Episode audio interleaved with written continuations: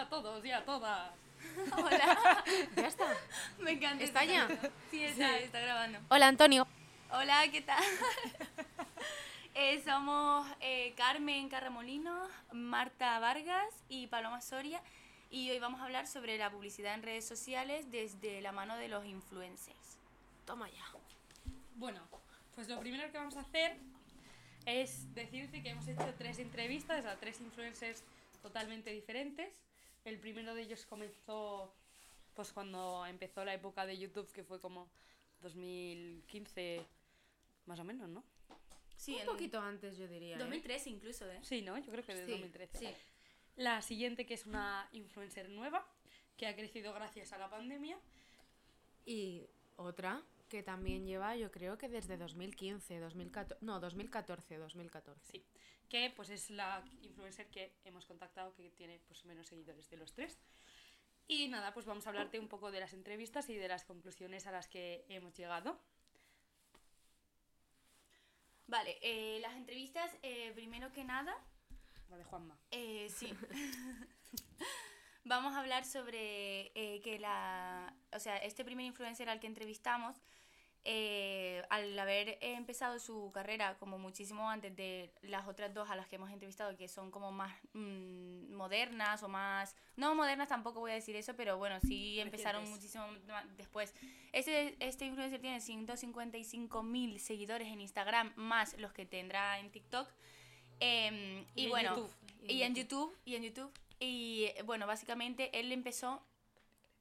En plan, creció en este TikToker Juanma, o sea, este, TikToker, este influencer Juanma, empezó en YouTube. Sí, y, eh, y él cuando empezó en YouTube, que fue pues eso, hace alrededor de 10 años, él cuenta que el panorama, el panorama ha cambiado muchísimo. El panorama desde, o sea, de ser influencer, de lo que significan las redes sociales y de lo que significa subir o hacerte famoso en las redes sociales.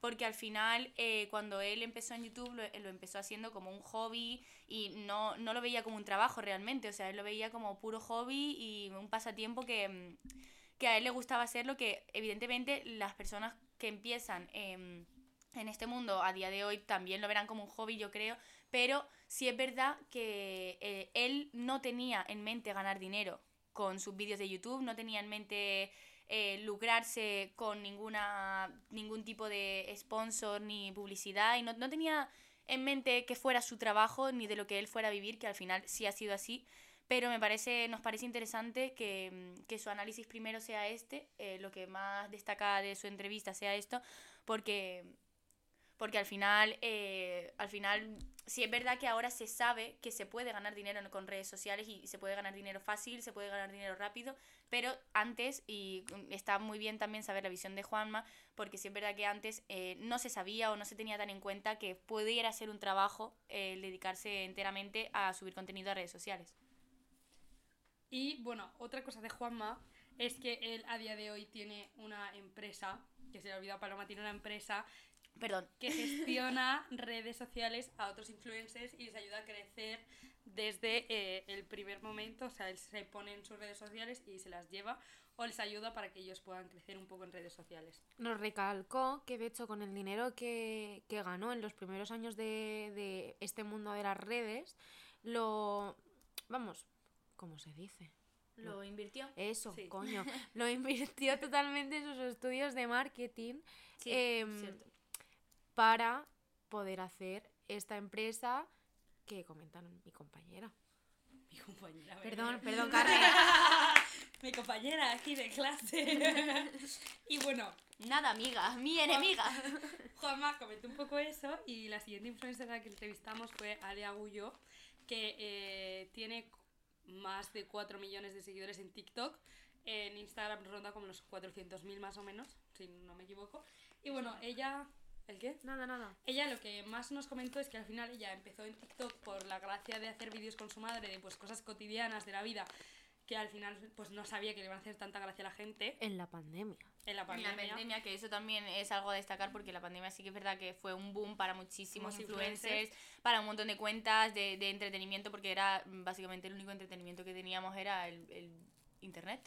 Y TikTok sobre todo, Y que fue cuando TikTok. la mayoría nos lo descargamos. Eso es otro Sí. tema. Eso es otro tema, eso es otro tema muy largo, la verdad. Muy interesante de analizar, pero bueno, ella lo que nos dice es que ella pues lo empezó por hacer la gracia de los vídeos con su madre, que los comparte con sus amigos y le hacía muchísima gracia, y entonces decidió subirlo. Y entonces nosotros le preguntamos eh, qué opinaba de la gente que pues ahora se intentaba hacer viral en TikTok, que, eh, que subía vídeos graciosos o que intentaba hacerse TikTok virales. Y entonces eh, ella nos comentó que al final, bueno, le preguntamos también si lo ve como que la gente considera que es dinero fácil. Y ella, y ella nos dijo que sí, que la gente que cree al final es un dinero fácil, que no observa, no ven el trabajo que hay detrás de lo que conlleva tener una red social, eh, pues que las marcas contacten contigo, que al final tú puedes ser muy libre, pero al final siempre vas a depender de una agencia para que te lleve los contratos y todo eso. Y entonces al final ella decía que hay muchos, sobre todo jóvenes, que creen que con subir un vídeo a TikTok que se te haga súper viral ya las marcas van a contactar contigo y que ya vas a poder hacer un montón de publicidad y ganar muchísimo dinero cuando en verdad igual se te hace uno viral y, y ya está, que es un trabajo como muy constante y que no todo el mundo pues está preparado para llevarlo. Y sí, un poco eso y ya está. Vale. Pues. Uy, uy, uy, uy, uy. Perdón. No va por ti. Antonio. Eh, bueno, pues yo voy a hablar eh, de otra influencer un poquito más eh, chiquitita. Que, bueno, pues esta se llama Celia. Celia Castle, que pues es una chica así muy jovencita, tal. Tiene años más que nosotros. bueno, pues eso, jovencita, lo que te estoy diciendo, que tiene 32.000 seguidores, casi 33.000, eh, de Cantabria, de un pueblo muy, pe- muy pequeñito de Cantabria, que empezó aproximadamente en 2014 a subir una- unos vídeos para YouTube muy enfocados en el lifestyle, en moda, tal, no sé qué. Y bueno, y como la mayoría de estos influencers que han empezado en, en, esos, en esa década, en esos años, pues al final han ido creciendo con estas. Esto quiere decir, pues eh, nos ha comentado y ha recalcado mucho que el contenido que ha llevado eh, ha variado mucho, eh, como ha ido creciendo básicamente, y ahora su contenido es totalmente, vamos, contrario a, a este. Eh, básicamente se centra en un poco, no sé cómo explicarlo, en un poco la vida que lleva a hacer vídeos, tal, un poco más Sí. para un público mucho más concreto, mucho más especial y nada general. Eh, si hubiese a lo mejor seguido por esa rama eh, del principio, a lo mejor sí que hubiese llegado a un punto más álgido en este, en este mundo de influencers, pero eh, ella no lo ha conseguido, ella se siente un poco eh, triste por no haberlo conseguido, pero, pero a la vez está eh, siguiendo lo que le gusta hacer y lo que le gusta comunicar. Al final, esta versión de comunicación ha ido cambiando mucho, ya que, por ejemplo, eh, aparte de YouTube, cosa que ahora ya ha dejado mucho, se centra mucho en, en Instagram y sobre todo en el mundo eh, podcast, ya que ha contado con más de tres podcasts que la verdad es que no han ido nada mal. No, ahora han hecho uno nuevo con un amigo suyo. Sí, se llama La Sí, Pera, sí. la radio Sí. La Pera. Sí, sí, Y es. La Pera, la verdad.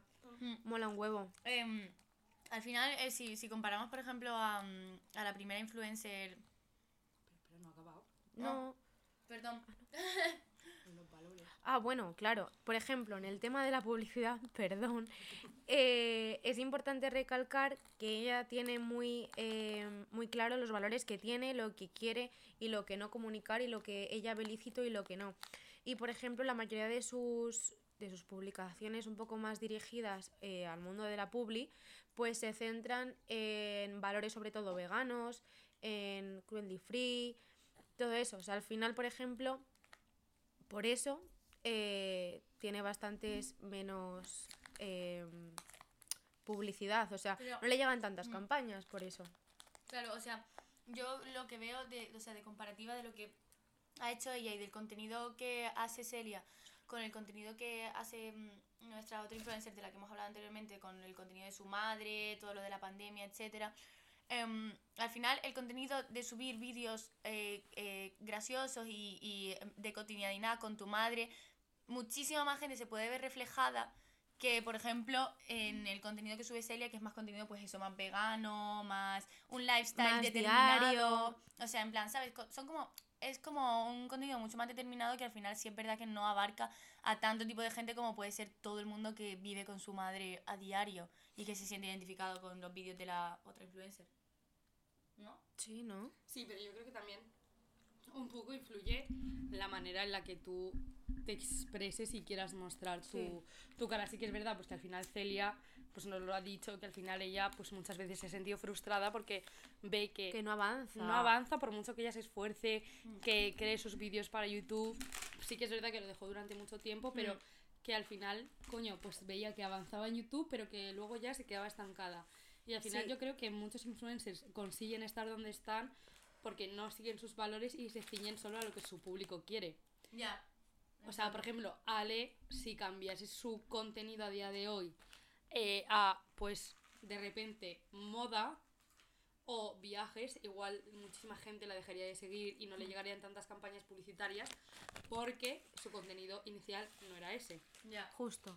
Sí que es verdad que con Juanma, igual, él ha, ido, ha podido modificar su contenido, pero como es un Instagramer, Sí. youtuber como Dulceida, que llevan tantísimos años y que han contado con muchísimas visualizaciones y que para mucha de nuestra generación son como los padres Los referentes del sí, de...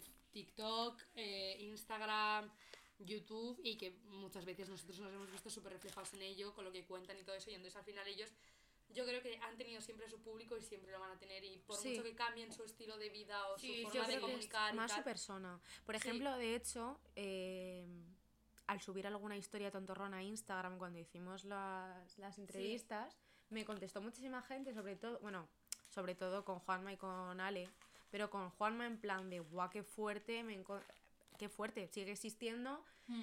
eh, voy a ver qué es de su vida, o del plan, eh, buah, qué fuerte, cómo has conseguido, le sigo, le sigo siguiendo, Es que al final heavy". el tema de la fidelidad que se le puede tener a un influencer, aunque no le conozcas, pero la fidelidad de ser seguidor, O no, ahora lo persona- comentaremos, claro. claro, a una persona que llevas siguiendo, sabes, tantísimo tiempo, que llevas viendo su vida, o sea, en plan, al final mm, es un estímulo diario, ¿sabes? De una persona que no conoces, pero es que es un estímulo diario, o sea, no sé, es como que al final incluso terminas hasta conociendo a esa persona y yo qué sé, Sí. sabiendo cómo piensa, cómo se ríe, cómo interactúa, sus amigos, su pareja, su todo, ¿sabes? Y también influye un poco cómo ellos te lo comuniquen, porque por ejemplo Claro. sí que es verdad que Ale lo hace a través de TikTok y sí que es verdad pues que en su Instagram muestra cosas más diarias y pues sí que es verdad que muchas veces se hace pesado en mucha de la gente, incluso yo me incluyo que digo, "Uf, no me interesa la vida de esta niña, voy a pasarlo y prefiero ver sus vídeos de comedia eh, en, TikTok, TikTok. por ejemplo. Ya. ¿Sabes? Entonces yo creo que al final influye también cómo ellos comunican su manera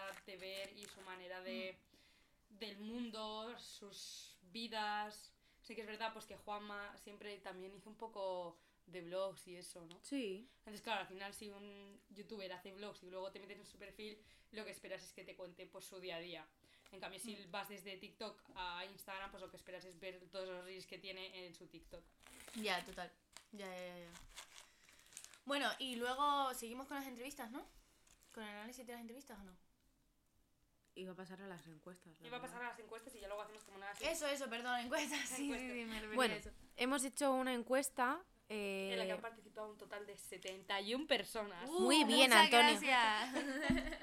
Desde aquí, muchas gracias a todos y a todas y a somos, todos. somos pequeñas influencers, ¿eh?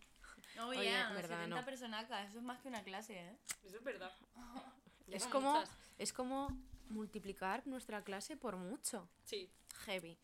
Pues que nos han contestado mucha gente y le hemos hecho pues para saber qué opinan esta gente un poco más de nuestro círculo cercano o no. ¿O no? Bueno, o no, porque, Porque al final la- las hemos subido a Instagram, las encuestas han sido totalmente anónimas y el rango de... Bueno, Ven, pues ahora han sí... sido como de 15 a 50 para opinar sobre todos los Sí. porque al final no nos olvidemos que la gente mayor, También los mayores de utilizaron. 35, también utilizan las redes sociales. Joder, Pero sí es verdad que la mayoría de nuestro público tenía entre 20 Sí, y y 25 años. Eso también influye. Y vamos a analizar más o menos las respuestas casi una por una, no todas, pero sí vamos a ir respuesta por respuesta analizándolas y dando nuestra opinión en base a lo que hemos aprendido también con las entrevistas a los influencers. Sí, ay, pero espérate un momento porque muy bien, me he apuntado las las respuestas, Ah, pero sí, no las preguntas. coge- coge el ordenador, coge el No, da igual, las tengo, las, tengo, las tengo aquí en el móvil, que Sí. tengo el drive abierto. Perdón, Antonio. Bueno, nada, primero que nada, el, el- la- el- las personas que contestaron era un, fueron un total de 67,6% de mujeres y un 32% de hombres. Tenemos más mujeres activas y participativas que hombres aquí. Porque yo creo que al final son las que más usan también las redes sociales. Bueno, eso es otro debate. Eso es otro tema porque... De influencers, yo Sí, creo que puede de que sí. influencers, sí. 100%, estoy 100% Sí, de, influ- de influencers seguramente sí, pero de uso cotidiano, no sé yo, eh, los tíos están muy enganchados, ¿eh? Yo ejemplo de mi padre. Mi padre usa muchísimo menos las redes sociales que mi madre. Tu padre mucho menos. Sí, y yo uso muchísimo Pues yo al más, revés, en mi padre muchísimo más, pero en yo otro uso rollo. muchísimo más las redes sociales que David, que es mi pareja. ¿Tú usas más? Muchísimo más. Hostia, ya ves. Pero muchísimo más, ¿eh? Y, bueno, y de David se dedica a eso, pero yo me...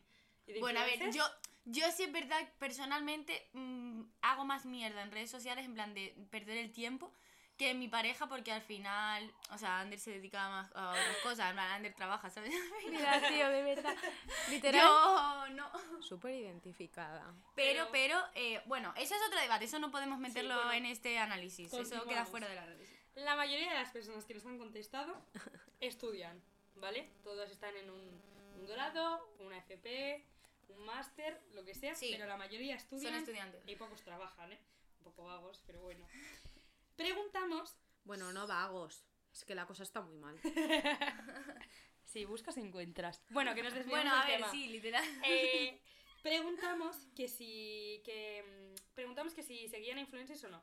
Y había muy pocas personas que nos dijeron que no y les preguntamos por qué no seguían a este tipo de influencers. Y la mayoría de sus respuestas fueron que les daba pereza que eran indiferentes que tenían cero interés por la vida de otras personas porque al final pues tú lo que buscas es entretenerte con vídeos y no que te cuenten los problemas. Y también que hay una visión muy sesgada del mundo influencers que al final es un mundo muy ay, todo súper bonito, me encanta, mi vida es maravillosa, viajo un montón, pero que luego pues la realidad no es esa, de manera clara, y muchos lo han expresado, y Alejandra en su entrevista nos lo dijo, Sí. que no todo era tan bonito como ella lo veía en redes sociales, ni cómo lo pintaba. Bueno, si queréis apuntar algo sobre eso. Sí, o sea, eh, yo sí que veo que eso, la mayoría de respuestas son pues así, en plan pereza, etc. sobre los influencers, o sea, como em, pues así. Pero sí es verdad que luego vemos eh, otra, otra pregunta que también hicimos y era eh, ¿quiénes, quiénes eh, siguen influencers? Y, o sea, está por aquí la pregunta, ¿no? O sea, si sigues a influencers o no y a ver. El 14% dijo que no. El 14% solamente dijo que no, seguía. Y el resto, o sea, el 86% de las personas dijo que sí, lo seguían a los influencers. Entonces, realmente, eh, sí, tu opinión, o sea, la opinión, la mayoría de las opiniones pueden ser negativas, pero al final no entiendo el patrón muy bien, o eso se puede desglosar luego, pero todo el mundo al final termina eh, eligiendo seguir influencers y, y permanecer ahí como público, a pesar de saber todas estas cosas que acabamos de nombrar, en plan de si es verdad que la mayoría de las cosas son ficticias o maquilladas o, o etc, etc, pero aún así se sigue consumiendo este tipo de contenido, mm, gana por goleada al no. Pero bueno, seguimos. Bueno, luego preguntamos que si creían que consumían publicidad en redes sociales. El 97%, el 97% dijo que sí.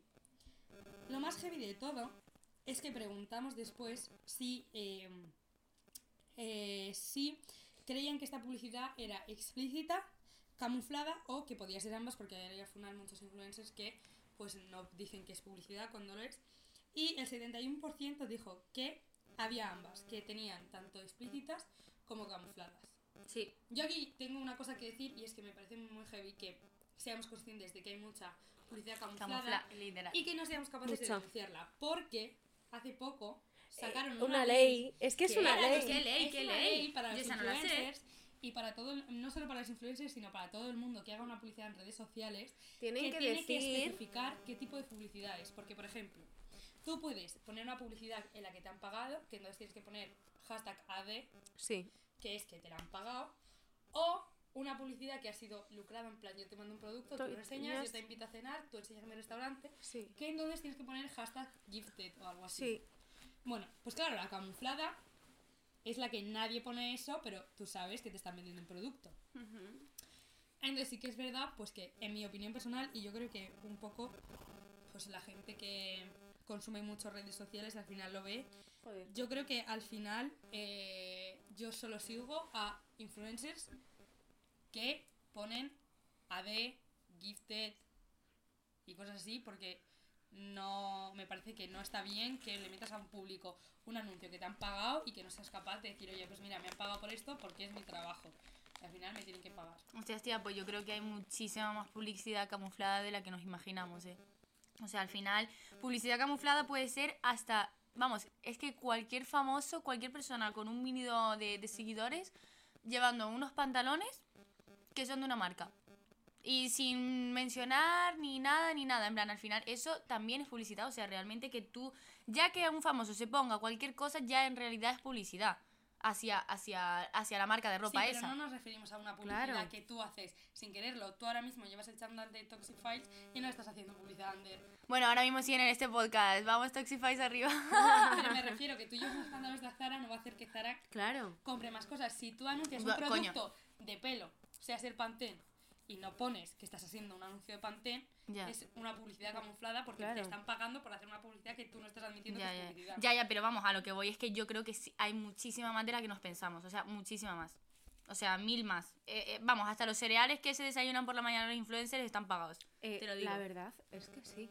Claro, El caso de tía. Marta Pombo. Literal, qué Bueno, no sé cuál es ese caso. ¿Ves? Lo he dicho y ni siquiera lo, ¿Lo ves? sabía. Esto es también otra parte de Qué influencers risa. de publicidad. Lo puedo contar Sí, yo. que está mal y que al final ¿Qué fue eso? ¿Qué fue mucha eso? gente le hizo mucha gracia, pero que es una publicidad de puta mierda en plan malísima.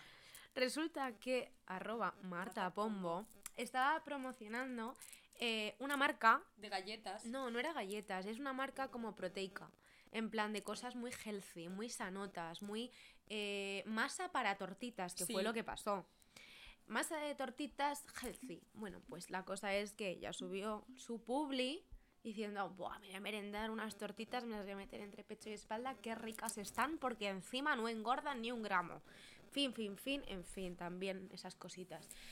Y, em, ¿qué pasó? Se le coló una historia de Close Friends o Mejos de que decía, en plan, era la historia siguiente a la publicidad y pues se le, se le fue el dedo y en vez de subirlo a mejores amigos, lo subió a historia normal diciendo, bueno, que sí, que son tortitas, pero saben a paja, en plan, están malísimas, tal, no sé no. Sí.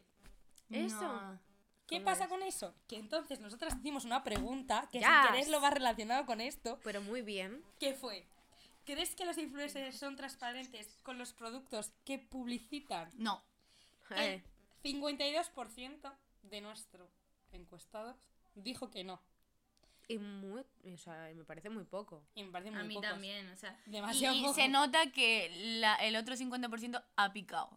Seguro. en, sí. el, en el producto, ha picado, Seguro, ha picado. porque yo sé que muchísimos influencers que publicitan un montón de cosas las publicitan por la pasta y porque Hombre. al final tienen un contrato de años y tienen que hacerlo. que A ver, no, pero es que ese es otro de, este, sé que voy a abrir otro debate, pero a mí tampoco me parece mal, ¿eh? O sea, siendo influencer y te pagan un pastón por decir que Ya, unos pero cereales entonces están Estás buenísimos. diciendo a tu público que es el que te da el dinero. Dinero, claro. Te da más dinero Ya. el público al que tú estás promocionándole este que la propia campaña. Claro. Ya, ya, pero ahí habría, habría que ver cómo va de dinero su influencer, también te digo, ¿eh? Porque... Yo Es creo que, que- a Marta Pombo no le habría hecho Ah, bueno, ya, ya, Marta Pombo, ya. Y a muchos de los influencers que seguimos hoy en día. ya. ¿Tú crees que, por ejemplo, Ale va a necesitar subir una publicidad de algo que no le guste?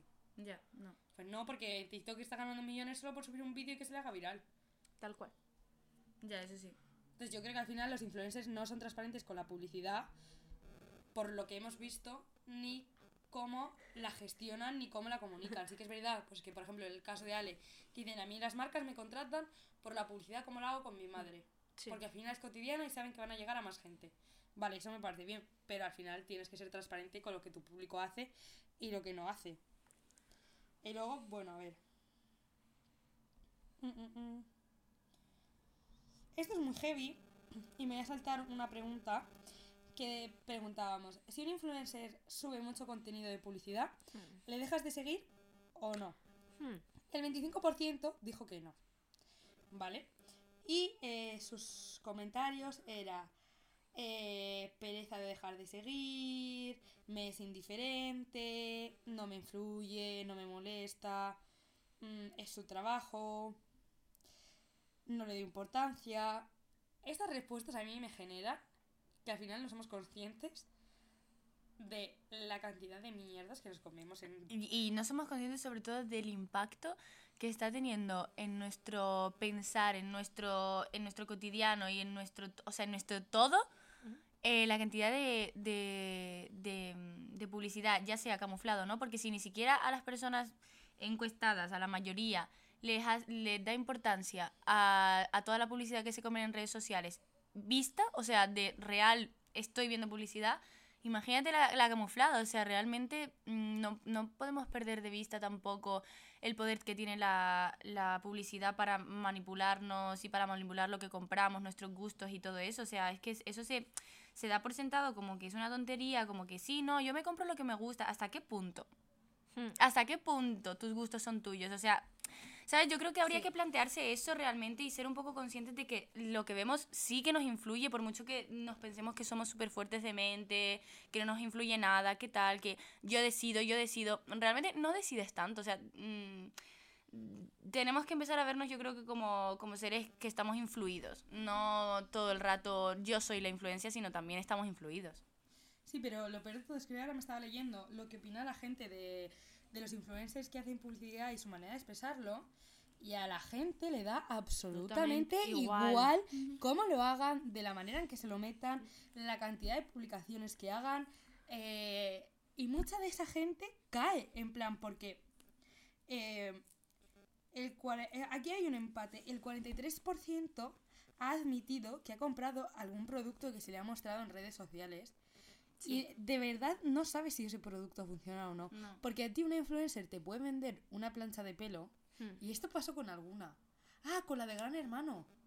La Love Jolly esta. Ah, sí. Que vendía una... mm, Y esto muchísima gente picó y a mí me parece feísimo. Y por esto yo creo que al final no tenemos que fiarnos de lo que comunican ni de lo que publicitan. Eh, decía, me encanta esta plancha de pelo, es súper bonita, no sé qué, no sé cuánto. Bueno, total. Luego, el pelo que la dejaba era, Era un cuadro. cuadro. En plan, ojalá poder, Antonio, hacer así, ponerte una imagen en plan como si fuese un vídeo.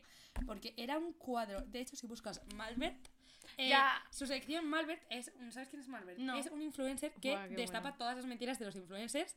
Que me Ay, parece. guay. Ese Muy señor guay. me parece. O sea, tiene puntos que es súper maleducado y se pasa de prepotente y uff. Pero en estos casos está guay seguirle. Tiene una carpeta que se llama Influmierders y sube Mira, eh, cosas que, eh, que los Instagramers Ah, suben de mierda, en plan que es una mierda de producto, que no sé qué. Y muchas veces, y con esto también eh, voy a meter otro debate, es que no somos conscientes de que muchos productos que nos venden los influencers los compran por AliExpress. Vale, esto era justo esto. Mira, un cepillo que costaba 69 pavos, con 95. 35. Y lo habían rebajado. Y era de AliExpress. Y era de ¿con AliExpress cuánto? por 5 pavos. Y la Buah. gente, como se lo decía, su influencer de confianza, porque comunica súper bien, porque Buah. confía en el influencer, porque es súper transparente, toma, le metieron un producto que antes valía 81, que encima el influencer le había hecho una rebajaza, cuando en AliExpress tenía el mismo producto por 5 euros. Al final, o sea, no somos conscientes de que al- nos estamos dejando meter en un mundo No, no, no, es muy fuerte. de que al final ya lo comuniques como lo comuniques, hagas la publicidad como la hagas, que eso es otro tema.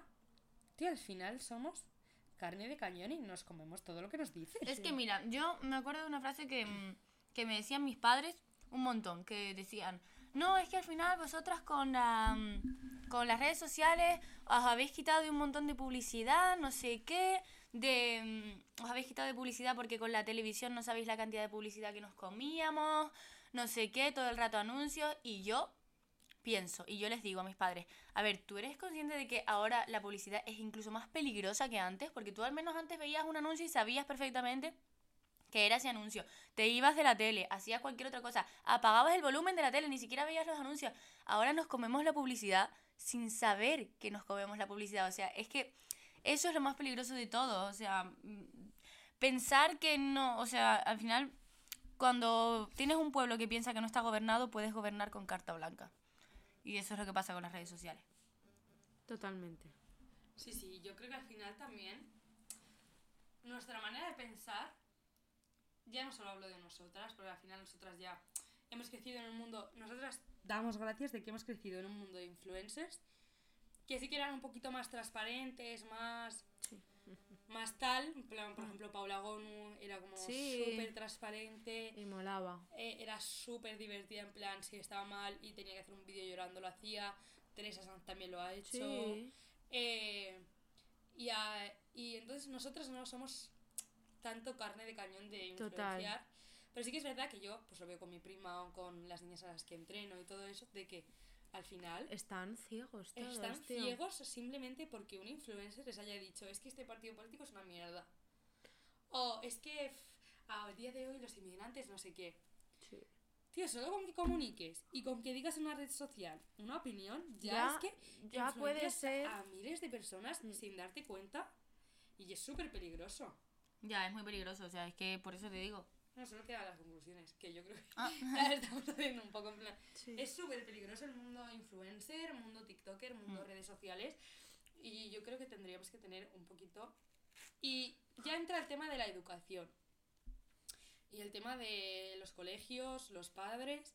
De tío, yo tengo niñas de 10 años que tienen TikTok. Ya. Es que es Es que peligroso. escúchame, ¿cómo Es dejas muy que tu hija peligroso, de 10 no, no, no. años A ver, también te Tenga. digo, lo vemos ahora desde nuestra perspectiva de 21. Pero. Eh, Ah, pero sí que es verdad que yo me peleé con mis padres claro, por tener Instagram. ya, te Yo también, 12 pero, años. pero con mi perspectiva de un poquito más adulta, que sigue siendo una niñata, pero un poquito más adulta, sí. sí es verdad que, vamos, yo si algún día tengo hijos, vamos, la tecnología es fuera, pero fuera completamente, porque es que luego empiezan cosas malas, que si compararse con los cuerpos que son ficticios, Ah, que si compararse con las vidas que son ficticias. Ficticias. O sea, en plan, no puede ser que una niña con un cerebro o un Vale, niño que- no, que no está desarrollado del todo, que su personalidad no está desarrollada del todo, le estén influyendo tantísimas cosas que, que no son reales. O sea, ¿Sabéis lo que me dijo el doctor? Ayer fue, ayer a las 2 menos 10, que estaba yo en el patio del colegio en el que trabajo, y se me acercó una niña, que sé que todas mis niñas de voleibol tienen mm, Instagram y TikTok por la cantidad de cosas que saben, que eso también es Sí. otra cosa. sí, sí, O sea, mm, escúchame Antonio, los niños de 11 años saben más de sexo que todos nosotros juntos. O sea, Sí. eso también muy heavy. Cogió y se me acercó y me dijo, de- me dijo, tal, estoy mala, no puedo correr, no sé qué. Le dije, vale, tal, no te preocupes, no vas a correr. Y, me- y le dije, bueno, tal, pero abrígate porque estás a la sombra, súbete el abrigo. Y me dijo, no, es que me hace gorda. No. Una niña, chicas, que no voy a meterme en el físico de la niña, pero sí que es verdad que tú ves a la niña y es el típico cuerpo normativo de niña pequeña. Sí. Y fue en plan como, perdona.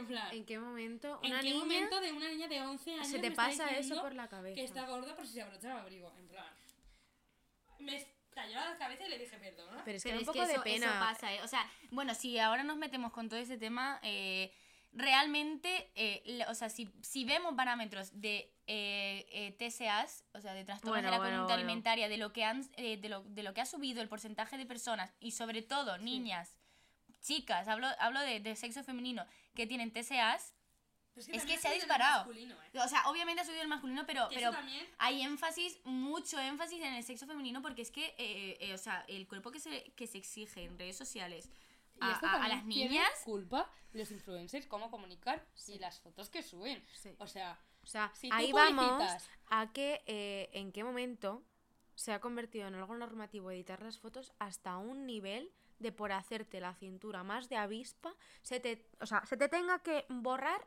en plan lo que tengas detrás.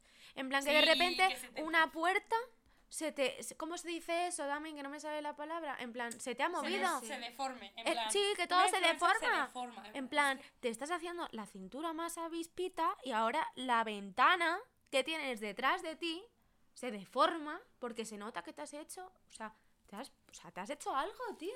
Y lo ves ¿Has ahí, editado? esas formas de comunicación son como una comunicación visual sí, que al final no hace falta que tú seas explícito en la manera en que expliques Sí. y digas las cosas.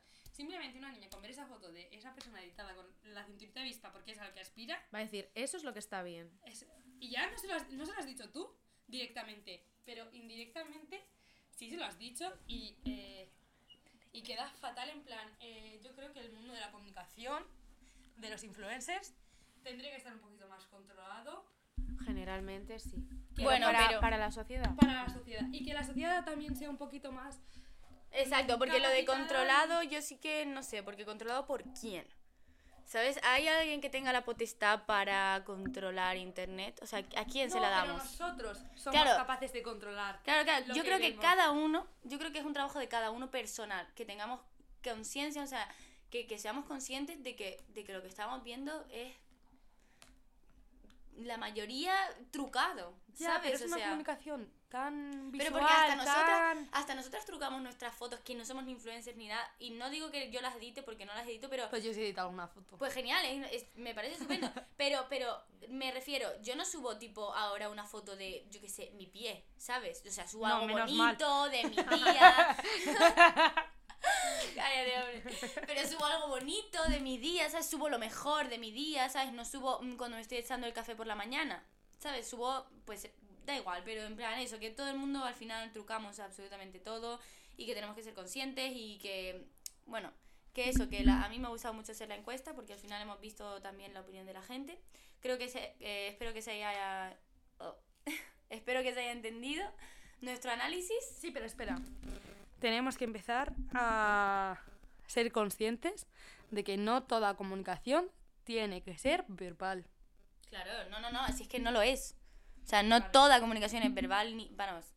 Yo creo que la- lo verbal será un 20% como mucho. Y yo con ¿eh? ese trabajo me he dado cuenta, y ya como reflexión personal, de que yo venía pensando, sí, porque la comunicación, cómo lo explica este influencer, porque no sé qué, y luego pensé, coño, es que la comunicación no es solo verbal lo que te están diciendo, es que solo con ver un vídeo de una chica bailando, Es que por eso te digo, y, la- y, y lo mismo pasa con la publicidad, que al final ese esto era de lo que queríamos ir al estudio. O sea, la publicidad tampoco es que te digan, eh, cómete unos riskis, te encantarán. No. O sea, la publicidad es que es lo que les decía yo antes. O sea, viene en todo, hasta, hasta lo que veas en la cocina de la influencer de, yo qué sé, de que haga, que haga comida.